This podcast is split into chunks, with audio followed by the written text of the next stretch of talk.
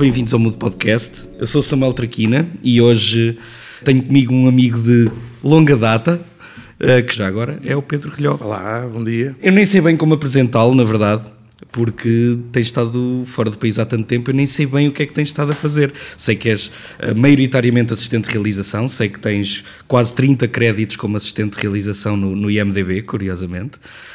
São 28, se não me engano. E neste momento apanhámos-te em Portugal porque estás cá, no fundo, a promover o teu, teu último filme. Uh, estiveste no, no Shortcuts of Ar, vais estar no Shortcuts de, de Lisboa. de Lisboa. e estiveste ontem na, na RTP uh, a gravar o que é Cinemax? O Cinemax, sim. Cinemax. Do Tiago Alves. Uh, é a segunda vez que lá vou. Até tem sido extraordinário nos últimos anos. De, ele, ele descobriu um filme meu através de um amigo em comum e convidou-me do nada para ir ao Cinemax há dois anos com um filme chamado Tender, ou Eterno em português. E ele descobriu esta última curta-metragem porque já tínhamos passado para uma fase diferente do projeto. O projeto foi concebido uh, de modo a que fosse uma curta-metragem para festivais, inicialmente, e dependendo de como corresse essa fase, remontaríamos então o material em formato web series. Passei o início deste ano a promovê-lo como web series em Instagram, Facebook, YouTube, essas coisas todas. E, e ele descobriu isso na véspera dos Oscars e começou-me a mandar mensagens a ralhar comigo, que eu não tinha mandado o filme, ele, ele queria vê-lo. E eu pensei, ok, não sei se é necessariamente o tipo de coisas que é diferente do anterior, não sabia se seria necessariamente do, do agrado dele ou algo do género.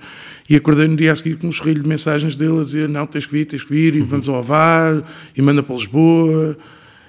E agora estou assim numa tornézinha, mini, mini torné, não é? Uh, nestes últimos dias a. É? Ok. Uh, já agora, nós, nós costumamos começar sempre por uma breve um breve resumo do teu percurso académico, uhum. no fundo, para os nossos ouvintes perceberem como é que chegaste onde, onde estás agora. Eu lembro-me que tiraste uma licenciatura na Escola Superior de Teatro e Cinema, correto? Uh, eu, eu andei na Escola Superior de Teatro não, e Cinema não, não e acabaste? desisti ao final de um semestre. De um uh, semestre? De um semestre, sim. Uh, ok. Eu andei na Faculdade de Letras primeiro. Okay. Fiz um semestre na Faculdade de Letras, fiz um semestre na Escola Superior de Teatro e Cinema mas tinha 18, 19 anos, puto mimado, embirrava com tudo, tinha uma ideia muito pré-definida. Já não embirras?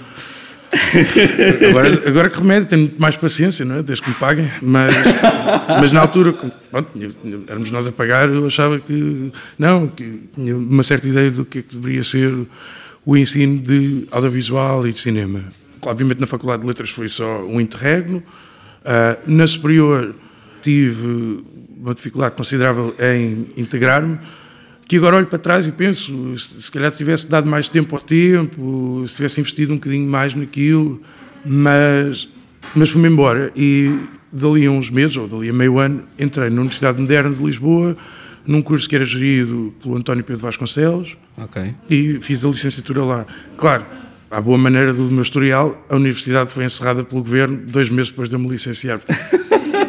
Neste momento o meu diploma está entalado alguns no arquivo do, não sei se ainda se chama Ministério do Ensino Superior e da Ciência, ou da Ciência e do Ensino Superior, ou algo do género. E na altura, eu acabei o curso, eu não realizei nada enquanto lá estava. Eu trabalhei maioritariamente como assistente de realização e tal. Quer dizer, eu ia perguntar como é que é possível não teres realizado nada enquanto lá ah, estavas, não, não, mas, mas, participaste em projetos. Sim, sim, nós, nós fartamos de filmar, nós filmámos 3, 4 curtas por semestre. Okay. Uh, mas havia um júri que escolhia os guiões uh, e eu trabalhava maioritariamente ou em departamento de, de arte, uh, design de cena, uh, direção artística ou, ou como assistente de realização e alguma produção. Mas nunca tive, tive só um projeto que queria filmar com a escola, mas aqueles últimos anos, aquele, especialmente o último ano que nós lá andámos, uh, era um caos absoluto, porque não pagavam as pessoas, as pessoas não apareciam, eu passava dias sentado na esplanada do, da universidade à espera de ter aulas. Uh, e às vezes não tinha, passava lá seis horas e ia para casa. A parte boa de estares a dizer tão mal do sítio onde te formaste é que fechou, não é? Não, é, não vais ferir é, assim tantas suscetibilidades. Não, exato, mas já lá vão 11 anos, não é? mas na altura uh, era constrangedor ir para a escola e teres uma equipa da RTP ou da SIC à porta a querer entrevistar os alunos, nós a vermos a vida andar para trás, também não se pagava-se consideravelmente para andar lá, porque era uma universidade privada, e, e a vermos os projetos a não acontecerem, os professores a não aparecerem para dar aulas, era uma, era uma angústia tremenda. E quando conseguimos que nos fizessem os, os, exames finais e conseguíssemos acabar o curso, eu ainda vivia em Lisboa mais dois meses a mandar currículos para telenovelas, maioritariamente, porque era a única coisa de ficção onde poderia arranjar alguma coisa mais regular, não, é? não tinha contactos junto das, produtoras que em Portugal produzem curtas ou longas metragens, maioritariamente uh, com apoios estatais, mas não tinha contactos, não conhecia ninguém, exceto os, os professores do curso e foi uma mais-valia uh, não, ter, não ter ficado cá, porque realmente levou-me a aventurar-me. Eu nunca tinha feito Erasmus, mas tinha viajado bastante com os meus pais quando era mais novo e sempre tive aquela vontade de ir para fora. E falo bem inglês, como a maior parte das pessoas da minha geração aprende a falar inglês desde pequeno, por causa das legendas, por causa. Tens umas aulas de, de inglês a seguir à escola e tal, ou, ou na escola mesmo. E, e, pensei, ok, tenho uma certa afinidade com a cultura por lá, e vou à aventura, sem saber bem o que é que ia acontecer. Então, quanto tempo é que passou desde, desde o final da tua licenciatura até, até ires uh, Não, para, tive para dois Londres? meses em Lisboa, se tanto, fui-me embora, depois vivi okay. três meses, quatro meses em Manchester, okay. através de amigos em comum, é? uhum. e em Manchester não trabalhava num cinema, vendia pipocas e pouco mais, gastava dinheiro em bares, não fazia muito mais, não é? Tinha assim uma vida meio de estudante, sem ser estudante.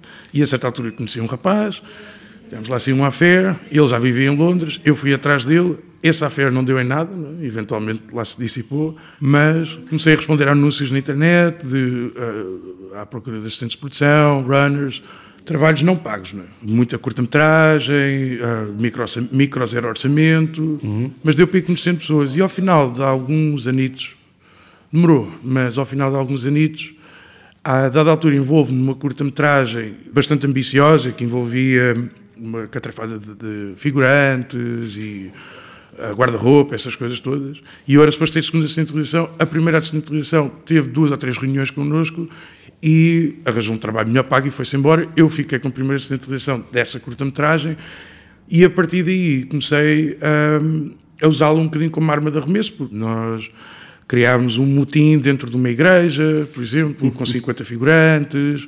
E essa rapariga, essa primeira associação, pega em mim, ela é da Lituânia, e ela pega em mim e diz: Não, tu, tu és a única pessoa que eu conheci até agora com que eu acho que me daria bem e eu preciso de ter uma equipa regular. Portanto, eu trabalho como segundo assistente de realização com ela regularmente e como primeiro assistente de realização porque vou conhecendo produtores destes projetos com, os quais trabalho com ela, eles depois chamam para videoclipes, para curtas-metragens. Um, às vezes ela arranja outro trabalho, sou eu que vou substituir, ela fica doente, sou eu que vou substituir. Um, e tem sido nestes últimos quatro anos, portanto, lá há dez, demorou quase seis anos a isto pegar mesmo. E, e há quatro, há quatro anos para cá tem sido quase sem parar. Não? É? Tem sempre assim um, um mesito Lá está, não se passa 4 nada. 4 anos e teres 28 créditos como assistente ah, de realização, mas, seja primeiro ou segundo, sim, mas, já, filme, mas, já é espetacular. Como eu não estou envolvido, eu só trabalho na pré-produção e, e, na rodagem. Divorcias-te rapidamente do projeto e sim. passas ao outro, sim. porque não o acompanhas até ao fim. É? Achei piada, há pouco estavas a fazer esse, essa descrição do teu percurso e do fim do, da tua licenciatura, que começaste à procura de novelas e coisas que tais. Deixa-me só relacionar isso que tu disseste com uma coisa que tu disseste na tua apresentação no Shortcuts do VAR, que foi há, há dois dias. Tu disseste que esta, que esta tua curta mais recente, All the Way, tinha um registro um bocadinho de telenovela. Sim, a ideia era essa. A ideia era ser uma coisa mais acessível, porque eu sabia que tinha algum conteúdo mais difícil de digerir e diálogos, até de uma certa verborreia. E pensei, ok, se eu formatar isto com um bocadinho de música de fundo, com umas cores, com, com uns planos mais standard de televisão, quase aproximados, uh, aquela ideia de que se filma para televisão de modo a que possa estar, hoje em dia, é? ao telefone ao mesmo tempo e não perdes o fio à meada. É? E pensei, ok, uh, uma coisa mais simplificada, logo a abrir o filme, pelo menos na primeira parte do filme, um, ajudaria muito mais um público a entrar dentro do universo.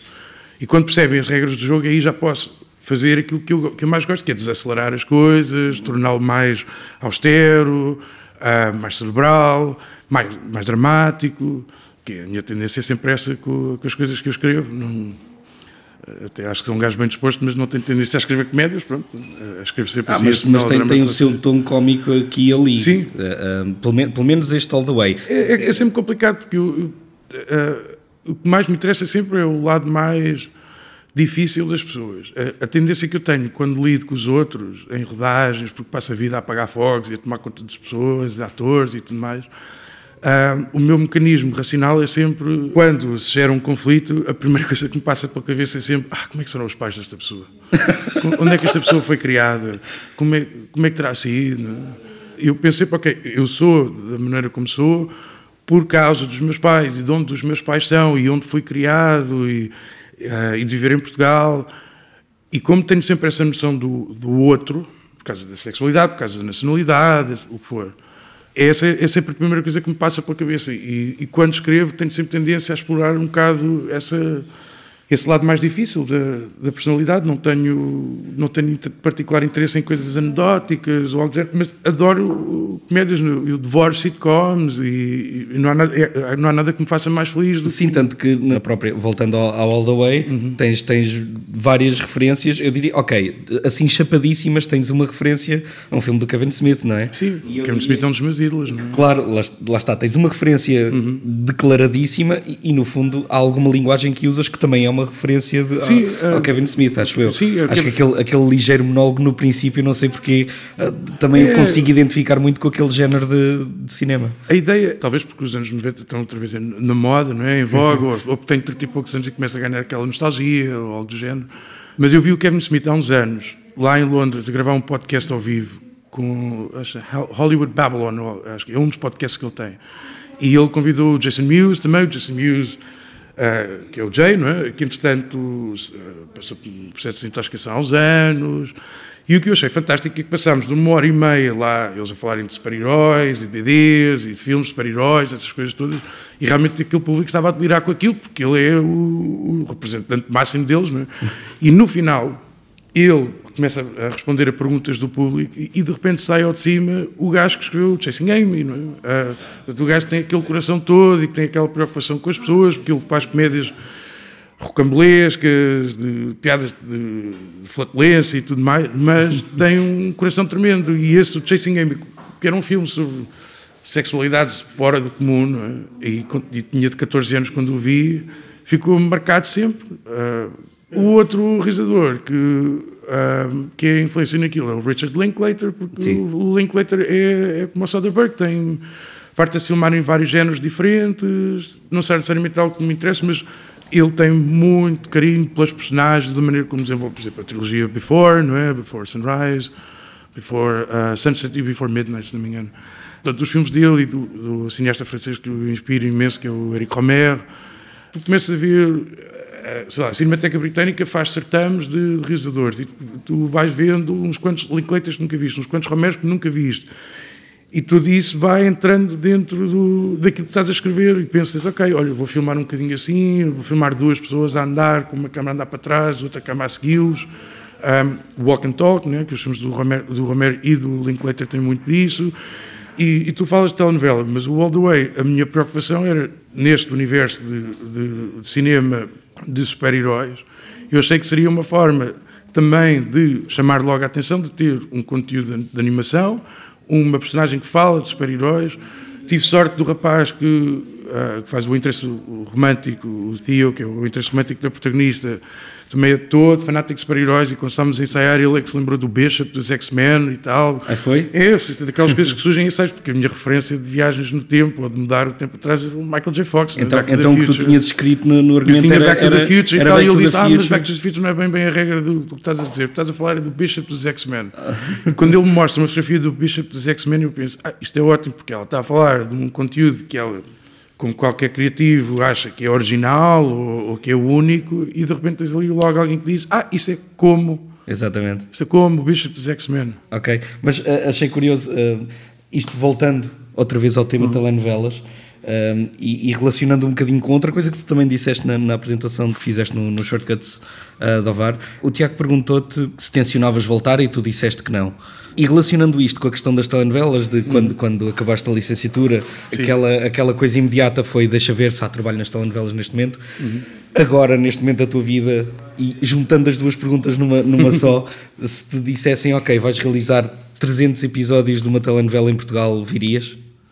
Já não, não como primeiro ou segundo assistente, não. Realizador de 300 episódios. Epá, depende. Se me oferecesse uma coisa dessas, talvez se tivesse uma arma de arremesso, quero, ok, quero, quero fazer parte da equipa de argumentistas. Ok. Quero poder de escolha no casting e isso não existe nesse tipo de conteúdos. Não é? okay. Isso, sim, sim. a equipa de argumentistas é chefe, o realizador é técnico, acima de tudo tens alguma direção de atores que permite trabalhar a dramaturgia da coisa, mas eh, é um formato e tem um público muito específico e que talvez não terá. Se bem que, no, por exemplo, no Brasil tu tens telenovelas com, com conteúdos temáticos, imagino que por cá seja a mesma coisa hoje em dia, porque não vês telenovelas por cá há imenso tempo, mas no Brasil tens uh, mega produções em que decidem, ok, esta telenovela é sobre uh, viver na favela e clonagem ou esta telenovela é sobre uh, imigrantes italianos vindos no virar do século XIX para, para o sul do Brasil.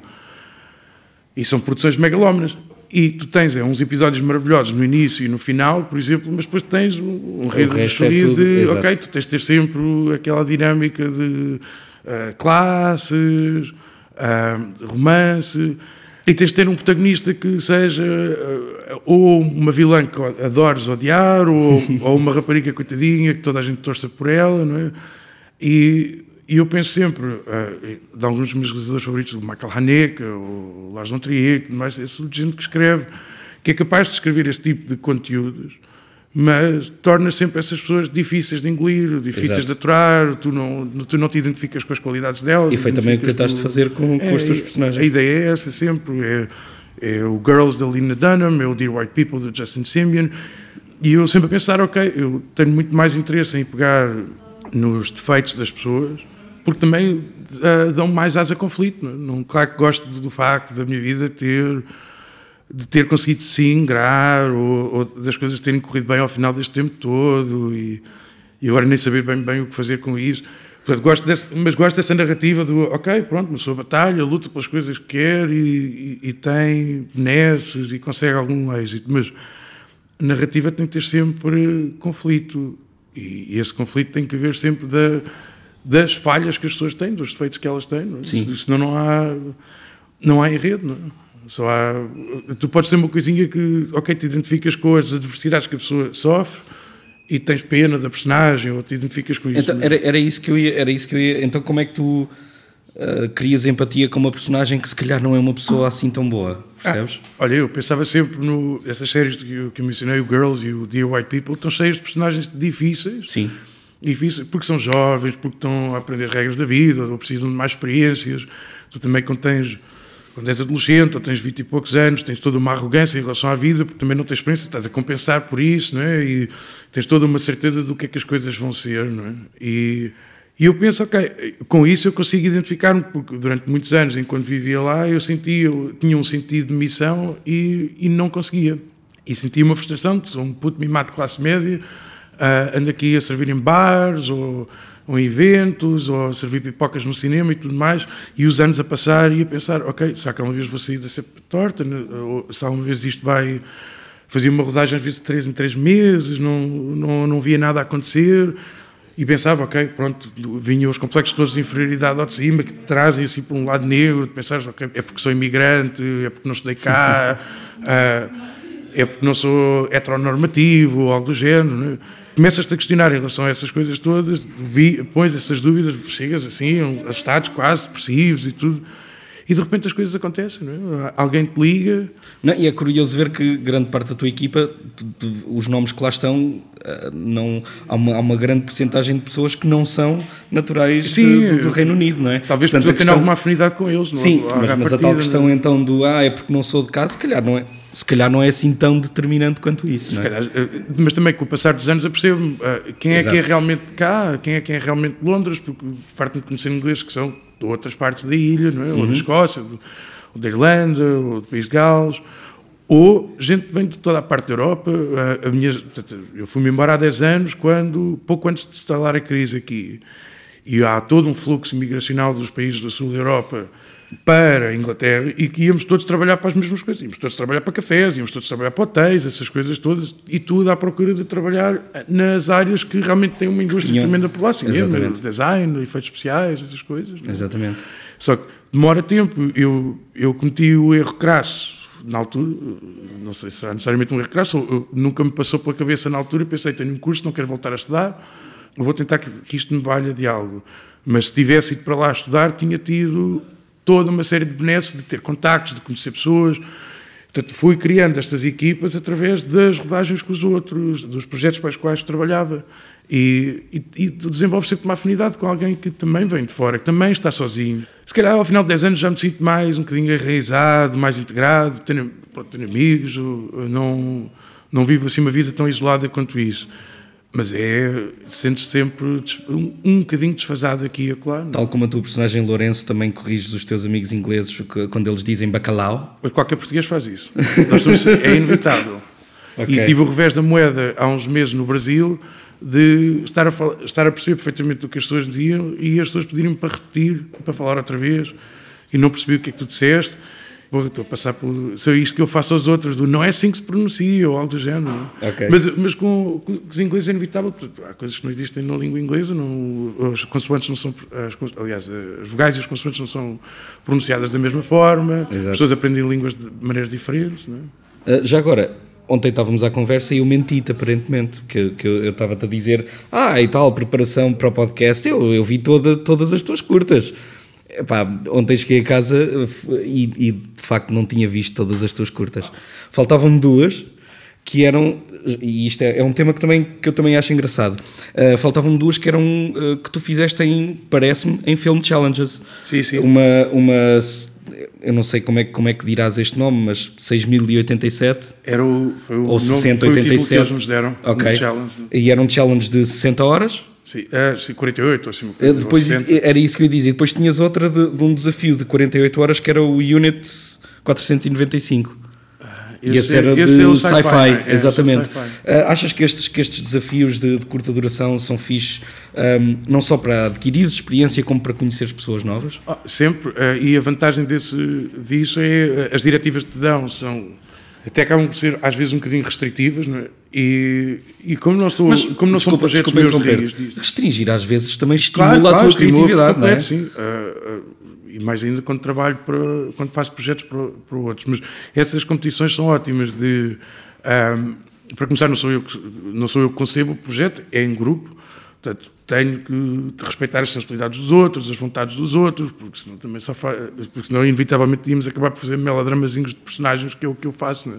mas puxa um bocadinho por mim a, a experimentar géneros que, que se calhar não terei particular apetência. Portanto, eu, tenho uma, eu tenho uma admiração tremenda por, por Spielberg ou por Kubrick. Um, ah, até consigo ver coisas de Michael Bay e perceber de onde é que vem aquilo, não é? Mas, mas tenho ideia de que nunca faria algo do género, nunca seria necessariamente algo que me interessasse Exato. desenvolver de raiz, mas fazer uma coisinha modesta de sci-fi ou, ou uma comédiazinha, uh, uma comédiazinha de, de peripécia, é, é um desafio para me tirar da zona de conforto e pensar, ok, como é que eu filmaria uma coisa destas, como é que, gente, que materiais é que usamos para fazer uma coisa sci-fi sem orçamento, improvisada em cima do joelho, na hora, não é? Lá está, 48 é, horas, não é? Exato. De princípio ao fim, o que é, é engraçado.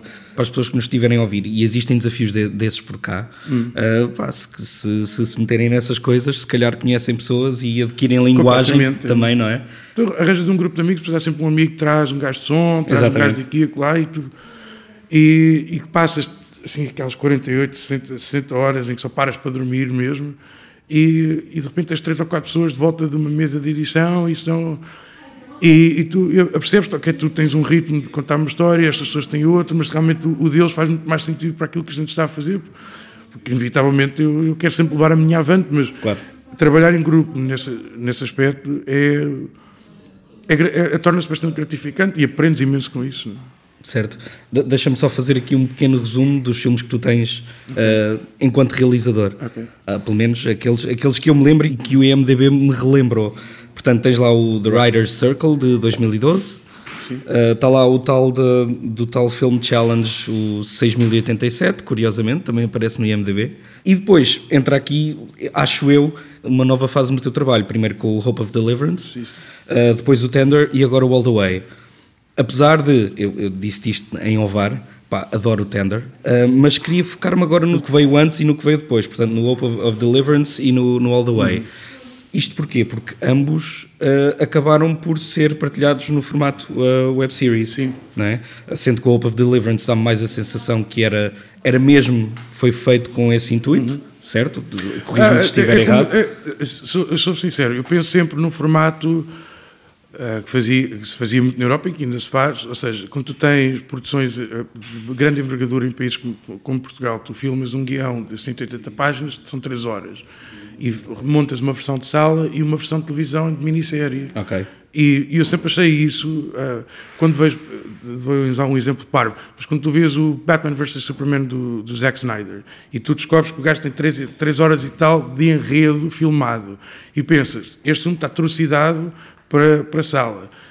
Ele ou lança a versão em Blu-ray com 3 ou 4 horas, ou podia facilmente transformar isto numa numa série. E o, o próprio Tarantino, há pouco tempo, pega no Hateful Eight e decide pô no, no Netflix, Netflix. em versão minissérie, três, porque é um filme de 3 horas.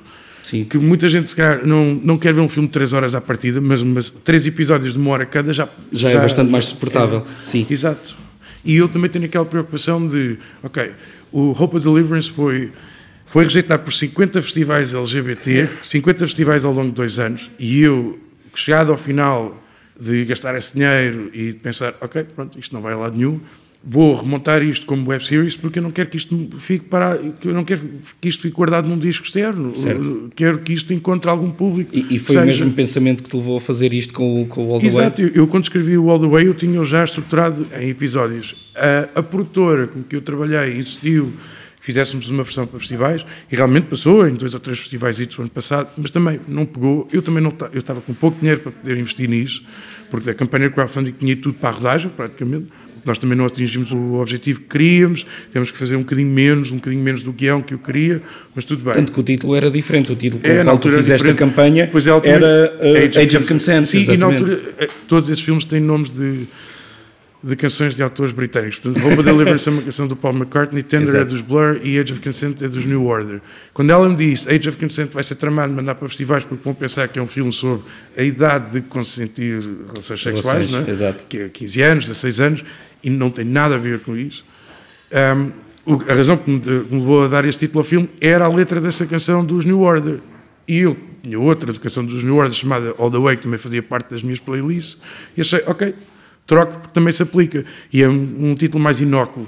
Sim. Mais inócuo, sim, a ideia era essa. Uh, mas pegando nestas, hum. nestes dois exemplos, no Hope of Deliverance e no, e no All the Way, é curioso teres remontado a coisa para, para um formato uhum. mais, mais curto, de, de, de consumo mais rápido.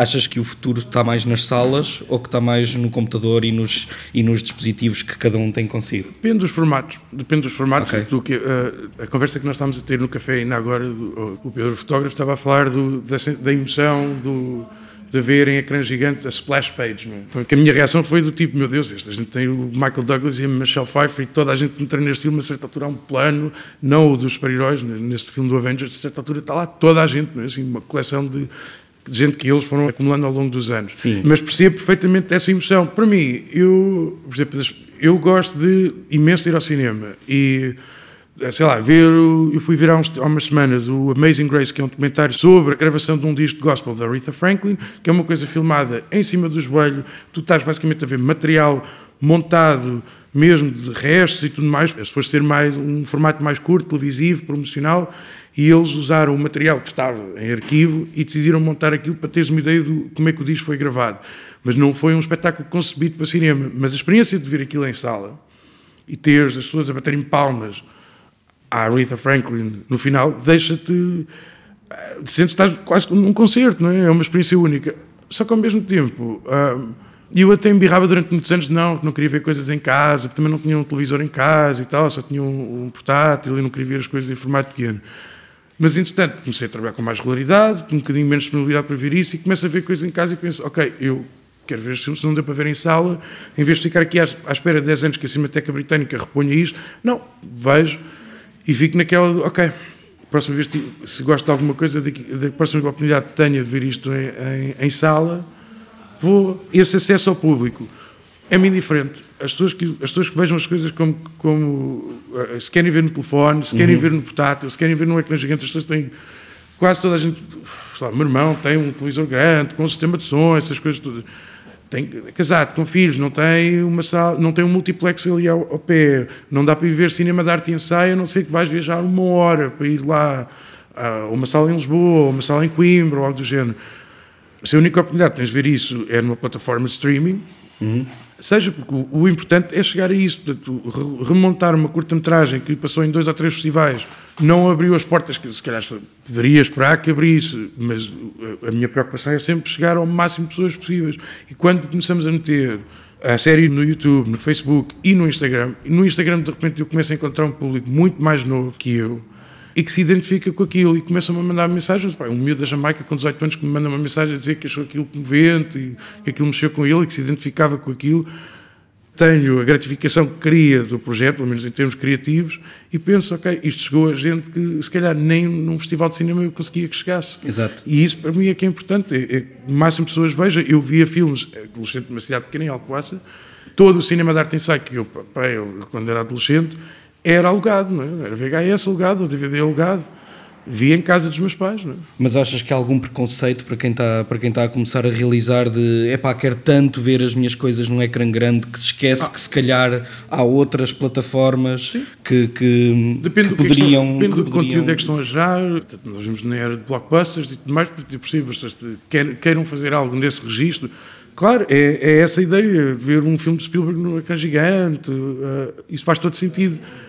Agora, uh, é aquilo que eles dizem em publicações como Hollywood Report, a Variety e demais, aquilo que era o cinema de, para adultos de médio orçamento, portanto 50 milhões de dólares e demais, desapareceu. Os estúdios não financiam isso, os estúdios compram só uh, filmes de baixo orçamento em Sundance ou South by Southwest, ou às vezes em Deauville, tanto, e a Netflix chega lá e põe metade deles diretamente na plataforma.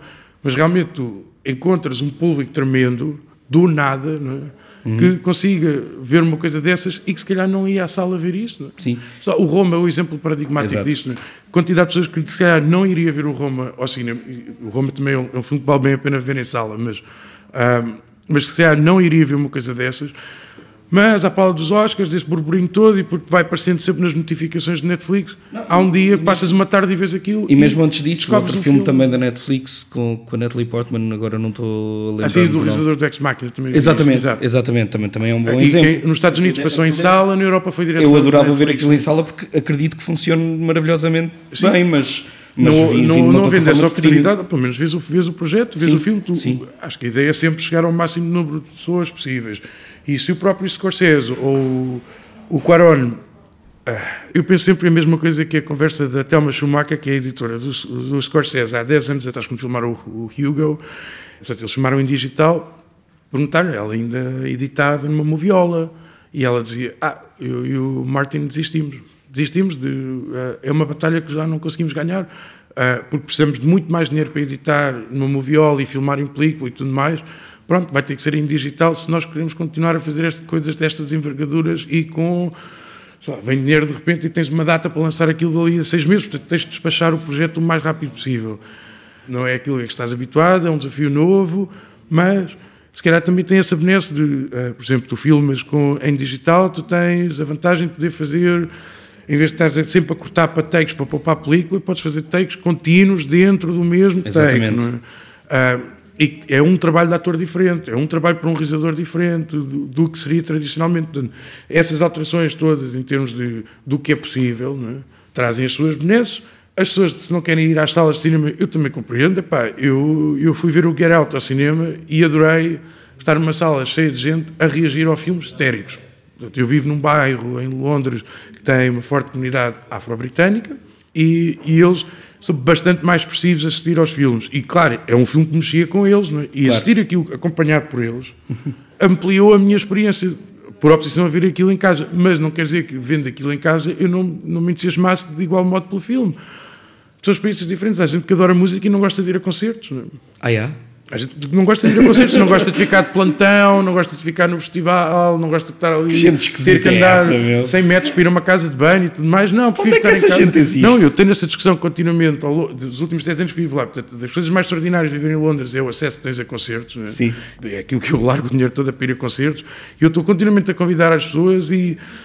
Ah, não, não quero ficar numa sala entalado, no meio de não sei quantas pessoas, não quero ficar de pé, não quero, quero a casa de banho ali ao pé, essas coisas todas. Não, só conheço duas ou três, não vou, não. E depois neste sítio não se pode beber, naquele Exato, não se pode fumar. não sei o quê. Não, então arranjas sempre maneira. Tu vais a, vais, vais a Wembley, estás a céu aberto, estás a ver o Bruce Springsteen e arranjas sempre maneira de fumar um cigarro, mesmo que estejas sinais por todo lado a dizer que não se pode fumar. É? Mas, mas, maneira. voltando a esta questão de, de, de screenings versus plataformas de, de streaming, tu ver-te-ias fazer um projeto que fosse pensado para esse tipo de plataformas, em vez de, como estes dois, de pensares noutro formato e depois adaptá-lo para este formato, achas que conseguirias fazer isso? Eu gosto de pensar que, ah, E- e que conseguirias vantagem formato mais também? longo disso. Sim, claro, essa vantagem é clara, que é, é encontrares um público muito mais imediato. Exato. Ah, as pessoas gostam imenso de ver televisão, séries de televisão, temos outros hábitos, a gente vive na Golden Age da televisão, não é? E pá, eh, eu pensei, por por exemplo, o Justin Simon que escreve e realiza o Dear White People como longa-metragem, vai a Sundance, o filme torna-se no êxito, vai South by Southwest, começa, começa a fazer os festivais todos na Europa e o filme encontra um públicozinho em sala, mas é daquelas coisas, passou um ano, desaparece, não é? desaparece, ou só está numa plataforma de streaming que ninguém usa, ou algo do género.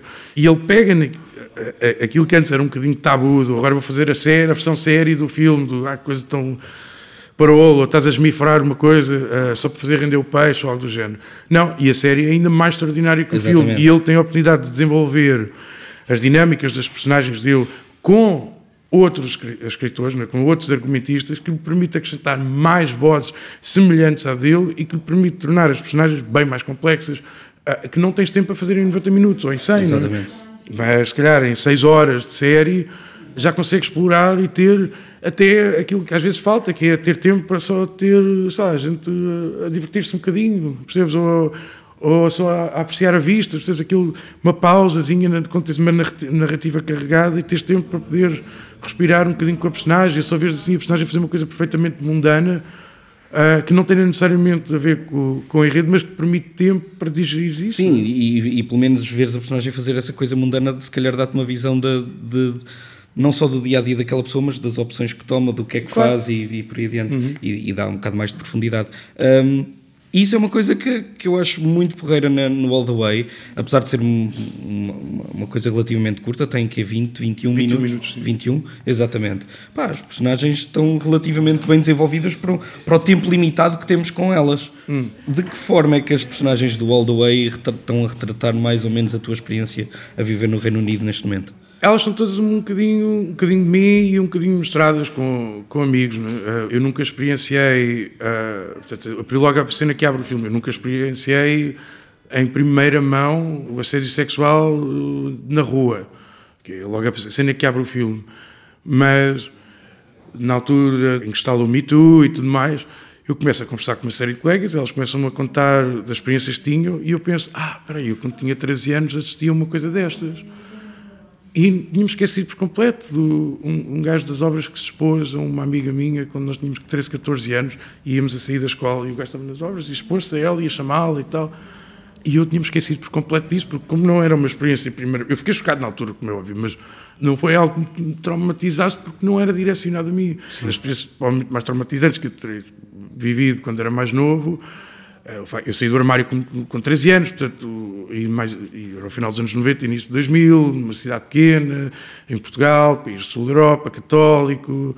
Ah, As mentalidades mudarem muito rápido, sem dúvida, mas foi, foi, um, foi um processo complicado ao longo desses anos. Depois vou para Londres, tens toda uma abertura em relação a isso e começas a perceber que, ok, tu já, já sofreste isso às mãos dos outros, mas tu também és culpado disto, porque ah, também és condescendente com as tuas amigas, também tens um lado dentro de ti que às vezes sai um pensamento menos igualitário, ah, preconceituoso, e tu pensas, não, eu não quero ser assim, eu não quero dizer essas coisas, é? mas sai, não é? Ah, não querendo fazer a apologia do Mel Gibson, mas é, o Mel Gibson é amicíssimo da Jodie Foster, E, e certeza absoluta também tem amigos judeus, mas apanha uma badeira apanhado pela polícia e começa a chamar a insultar judeus e homossexuais e essas coisas todas. Não é? E é amicíssimo da, da Jodie Foster, portanto, essas incongruências que as pessoas têm, é? E que eu próprio uh, as sinto em mim e imagino, ok, será que isto passa pela cabeça das outras pessoas também, não é? Queremos ser todos o mais justos uns com os outros, mas às vezes, sem darmos por elas, somos bem mais conservadores, heteronormativos, uh, uh, preconceituosos, sei lá. O meu irmão, eu que sempre pensei que o meu irmão seria bastante mais liberal quando decidi casar, disse não, que fazia questão que, que a minha cunhada se casasse de branco. E já tinha uma criança e tudo. Portanto, e o branco supostamente representa a virgindade da noiva, essas coisas todas, mas sei lá, para o meu irmão era importante que ela se casasse de branco, percebes? Okay. E ela lá, e ela também acabou por abraçar a ideia, pronto, é uma ideia pré-concebida do que é que tu achas que a vida se pode ser e qual é que é o formato que deve ter, como é que vai aparecer na fotografia, essas coisas todas, e, e tu acabas por também te guiar um bocadinho por isso, mesmo que aches, não, pode ir vestida de preto, eu não tinha problema nenhum com isso, mas chega a hora, não, vais vestida de branco. E eu dei por mim, há uns anos atrás namorei com um rapaz que tinha um background bastante elitista, uh, os pais eram amigos dos pais da Kate, portanto a mulher do Prince William e tudo mais, eram vizinhos, assim uma coisa.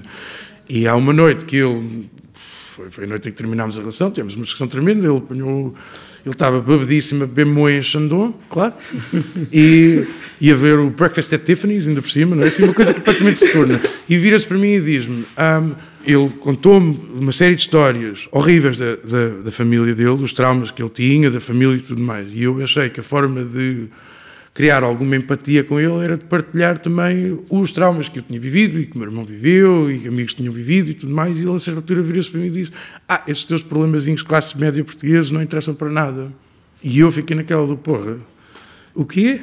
O, o, o quê? Portanto, somos dois. Somos dois rapazes homossexuais. Somos, portanto, já experienciámos a nossa dose de preconceito à partida. E, e todas as coisas que ele me podia apontar é assim esse elitismozinho de, do o que, é que, o que é que interessa ser de classe média ou ser português. Pois. E isso mexeu tanto comigo na altura que me levou a pensar, ok, esta forma como nós nos encaramos uns aos outros, como nos identificamos e apontamos o dedo um ao outro e tudo mais, mesmo quando somos supostamente mais mundividentes, né? é, que supostamente somos todos muito liberais e tal, afinal dizemos coisas dessas quando, quando nos chega a mostrar do nariz, não é? Um, e isso era algo que me preocupava a pensar, porra, se calhar eu também sou capaz de dizer uma coisa dessas, se calhar já disse coisas dessas a amigos e não me apercebi, começou a fala, fala e diz as coisas que diz e depois é que pensa no que é que diz, e pensei, ok, então olha, vou construir aqui uma narrativa de personagens que passem, estão a passar por um enredo quase telenovelesco, mas vou-lhes acrescentar esta dimensão de, ok, é um rapaz misto, que é filho de imigrantes, é imigrante em Londres, mas tem um discurso sobre ah, estas pessoas não, não estão bem aqui, que se voltem para onde vierem. É um discurso vierem, muito é? pró-Brexit, muito. É, completamente. Muito Esses últimos direita. anos tem sido só esse Sim. tipo de linguagem, do outro, o outro, e o outro vá para onde vem e que não é preciso virem para cá, ou ah, já tem direitos suficientes. Lá, o paradigma do homem homossexual que as gerações anteriores lutaram por tudo e mais alguma coisa e agora estão-se bem a borrifar para transgéneros porque não se identificam com isso, como se isso não fosse tudo parte de um espectro de, de género, de sexualidade. Sabes que é curioso? Uma pessoa da nossa equipa, o, o também se chama Pedro, curiosamente, hum. Pedro Gama, uh, fez, fez recentemente um documentário chamado Homens que Inventam Mulheres, se não hum. me engano, e ele entrevista transformistas aqui do Porto. Eles dizem que a maior parte do preconceito para com eles vem de homossexuais. Ah, é. e olha, há pouco tempo em Londres, um bar, uma discoteca, que é o Triple XL, um, XXL, assim uma coisa, é, é para bears, né? Gajos encorpados, peludos, essas coisas. Portanto, eu se fosse gay. Sim, mais coisa, menos coisa. És bem mais peludo que eu, portanto, sim. Eu sou mais coisa, menos coisa, mas não tenho apelos suficientes, enfim. Eu não, não sou tipicamente sul-europeu, enfim, nesse aspecto. Mas, há uns meses atrás, estourou um, um escândalo no Twitter gay, londrino, essas coisas todas, porque uns drag queens e uns miúdos mais afinados, mais queer, não é? Queriam entrar e não nos deixaram entrar porque aquilo era só para homens. E eram todos homens. Certo. Ou homens, ou como quer que se identifiquem em termos de género. Mas pareceu-me extraordinário pensar, pô, lutou-se uma vida inteira por estes espaços. E de repente, não, isto é só para um certo tipo de homem. Há espaços gays que talvez pronto, são para, têm quartos escuros ou algo do género, pronto, se calhar não são os mais indicados para mulheres, mas mesmo assim, eh, parece-me que é sempre bem mais saudável teres um, não teres uma homogeneia, teres, teres uma maior diversidade. Mas tens, por exemplo, o exemplo há uns anos atrás do uh, Roland Emmerich, se não me engano, que realizou um filme, ou, não, o Joel Schumacher, que eles um bocadinho iguais um ao outro, mas o Joel Schumacher, há uns anos atrás, faz um filme sobre Stonewall, que é o tal, o tal grande evento de uh, um motim em 1969, em Greenwich Village, em Nova York, que, portanto, a polícia fazia... Uh, rusgas, bares gay, todas as noites, é? e há uma noite em que as prostitutas da género, os clientes do bar e tudo mais começam a mandar, começam a, criar, geram um motim à pedrada com, com a polícia e hoje é o evento celebradíssimo da Uh, sei lá, é como a Rosa Parks não se queria sentar no, no banco de trás do autocarro, percebes? É, passou a ser esse momento paradigmático dos direitos LGBT. E pensar que o, o Joel Schumacher, na altura, fartou-se de dar entrevistas a dizer ou era o Roland Emmerich, eles são iguais um ao outro. Um Na altura fartou-se dar entrevista a dizer eu escolhi um ator branco heterossexual para ser o protagonista deste filme, é uma personagem fictícia, não foi nenhum homossexual branco que tenha incitado esse motivo, não, era só latinos e negros transgêneros e, e queer e tudo mais, porque esses sim eram ainda bem mais oprimidos que todos os outros que eram casos de armário e, e que trabalhavam em Wall Street ou algo do género. E ele achar que, não, para um público heterossexual tu precisas ter um protagonista branco, bonitinho e com o qual se possam identificar. Ele é gay, mas não tanto. Há, um, há uns. É o exemplo mais recente será o Love Simon, que eu fui ver o Love Simon ao cinema. É uma comédia semelhante a um Ten Things I Hate About You, é uma coisa completamente influenciada pelos filmes do John Hughes e tudo mais. É, é escrito pelo gajo que controla todo o universo do Arrow e essas séries todas, o Greg Berlanti, e que escrevia para o Dawson's Creek e tal. Imagina, eu com 30 e poucos anos vou ver ao cinema uma comédia para adolescentes sobre um miúdo sair do armário e, não é, e que não fosse uma coisa feita por tudo e meia para direto para DVD e tal. Não, uma coisa com o logotipo, acho que era da Warner ou algo do género. Bem, quase que me caiu uma lágrima só de ver os créditos, porque aquilo era, era um filme do John Hughes com um, um protagonista gay. Mas a dada altura, o miúdo uh, tem lá uma fantasia de quando for para a universidade vai ser uma grande festa, começa a dar uma música, da, acho que é da Whitney Houston, I Wanna Dance With Somebody, torna-se num momento todo musical e no final ele vira-se para a câmera e diz: Ah, maybe not that gay. Percebes? E tu ficas a olhar okay. para aquilo a pensar do, pronto, isto estava tudo a correr bem, mas não, isto tem que ter sempre aqui uma vertente não tão queer, não tão fora da caixa, que existe. E eu percebo perfeitamente que a sexualidade não define a, a, tua integração social, cada vez mais não define. Tu podes ser o mais heteronormativo e a tua sexualidade é só um aspecto do, da tua existência. Mas não dá para ignorar uh, o facto de tu não existes num vácuo. Não é? Há toda uma série de pessoas que, com as quais teoricamente poderás identificar. E é com essas pessoas que. Uh, não digo que os teus amigos tenham todos que ser homossexuais ou algo do género, porque não é o meu caso sequer, mas acho que deves ter uma empatia com isso é uma empatia natural como deves ter com qualquer outra pessoa. Não, não, não deves ter asco de pobre ou, ou, ou, pensar que uma pessoa que não seja de classe média ou uma pessoa que não seja branca ou algo do género. Não. Tens de ter essa empatia, porque é assim que uma sociedade se rege. Não? Isso é um, mais um aspecto que eu acho curioso no, no All the Way: é que uh, as incongruências de, de, que falavas há bocado nas, nas, personagens existem tanto no casal homossexual como no casal heterossexual. Uhum. Em ambos os casos há essas incongruências e microagressões de, sim, que, sim. de que falavas mais uma vez em, em Ovar. O, o, o que permite também qualquer pessoa que não esteja tão familiarizada com qualquer dinâmica de casal homossexual perceber, pá, mas afinal é só a mesma coisa. Sim. Não é? Por exemplo, o exemplo que eu uso no filme é, a dada altura, o, o rapaz misto quer, quer ser penetrado, quer ser passivo. E o namorado dele, que é loirinho, de olhos azuis, fica um bocadinho acanhado e é confrontado com a ideia do, do macho africano dominante, é? sexualmente dominante, é? desse apetite sexual voraz ou algo do género, que é um estereótipo. É? E há ali um momento tenso entre eles e a forma do outro apaziguar a, a situação é dizer, exato. ah, eu já tive a mesma coisa, mas com um asiático, porque achava que o asiático seria automaticamente submisso.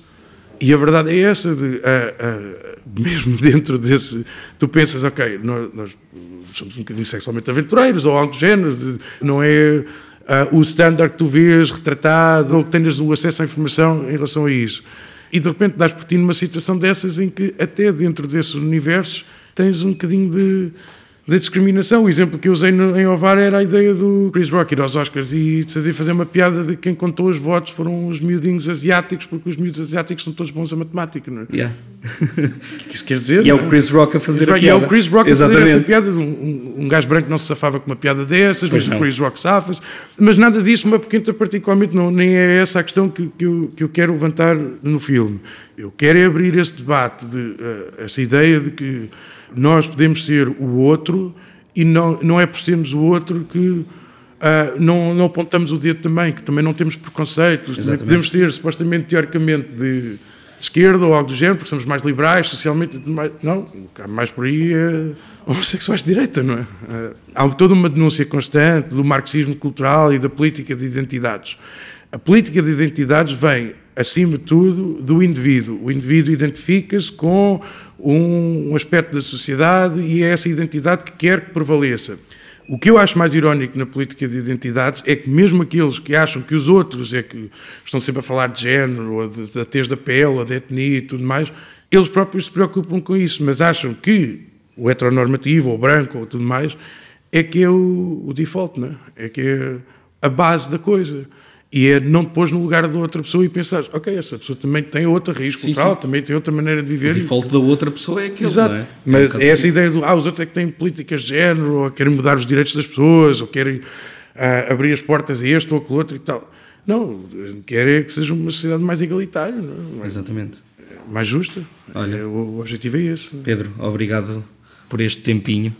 Uh, desculpa desviar-te e atrasar a tua viagem de regresso Não, a não, casa. tudo A casa, calculo que, vai, que Não, agora vou à casa para- dos teus vou pais, para não a é? casa dos meus pais, Exatamente. vou para Lisboa Desculpa lá atrasar a tua viagem até a casa dos teus pais. E obrigado por este momento. Se vocês quiserem, uh, nós vamos deixar nas notas do episódio os links para a versão episódica que, Uhum. Sim, sim, que sim, fizeste das tuas curtas, para quem quiser ir ver. Uh, eu aconselho vivamente. Eu volto a dizer, sou um grande, grande, grande fã do Tender. Também está disponível no YouTube. eu reparei. E para quem nos está a ouvir, fica aquela pergunta do costume: estás mudo ou mudas?